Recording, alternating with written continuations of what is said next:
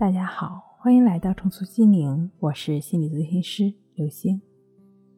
本节目由重塑心灵心理训练中心出品，喜马拉雅独家播出。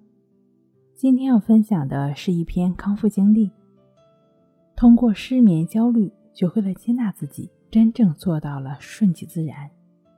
俗话说“四十不惑”，本意应该是指一个人到了四十岁，经历了很多。已经有了自己的判断能力，对人生诸事不再感到困惑了。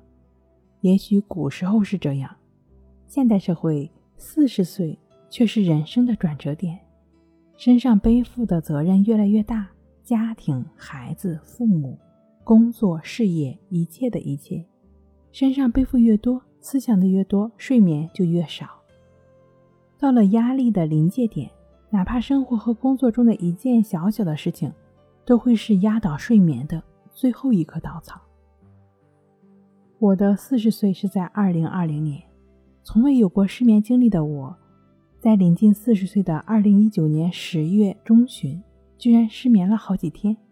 起因是工作上的烦心事儿，连续几天的失眠使我陷入了恐慌，开始担忧身体健康，心头总是像压着一块大石头。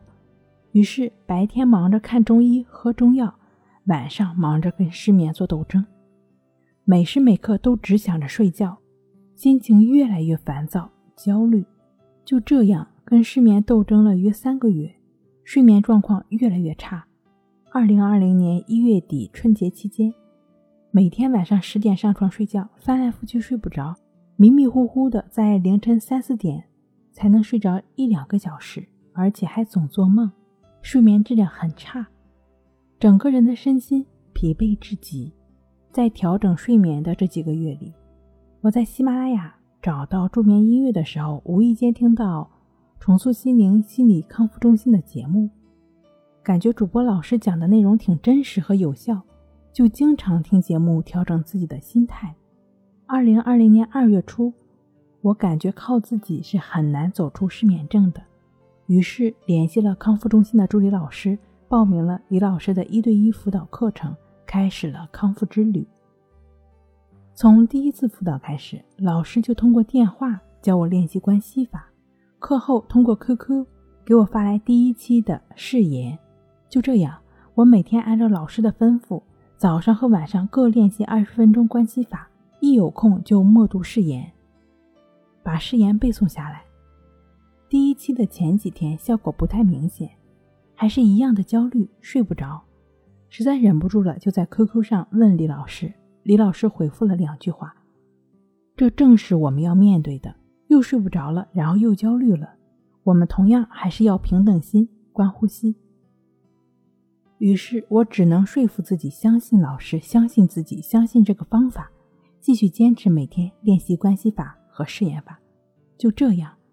每隔十来天进行一次电话辅导，关系法从二十分钟一直加到后来的六十分钟，誓言法变为后来的短文。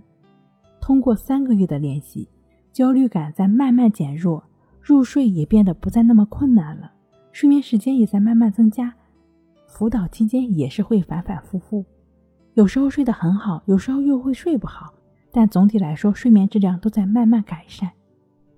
现在的我已经结束辅导两个多月了，还是按照老师的嘱咐，每天坚持早晚练习关系法三十到四十分钟，内心变得越来越平静了，情绪变得越来越平和了，偶尔还会担忧睡眠健康问题，但已经懂得任其升起，任其消失，不再为难自己。每个人失眠的起因不尽相同，但过程都是无比痛苦。我在老师的鼓励下，总结了自己与失眠症和平相处的体会，希望给各位带来一点点帮助。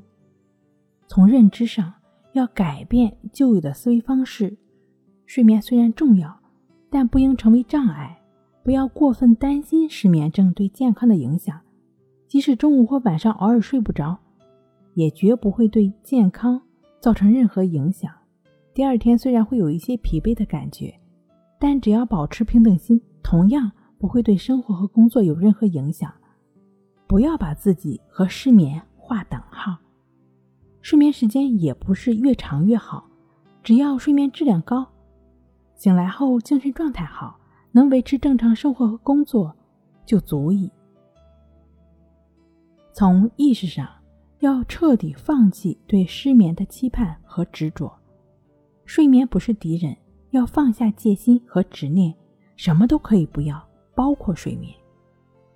睡眠不受大脑控制，受自主神经控制。越不管睡眠，睡眠就越好。平时的内心一定要保持积极乐观的心态，对一切事物的发生和自己的身心状态保持平等心，不纠结，不过分担忧，完全接纳自己的任何状态，活在当下，顺其自然。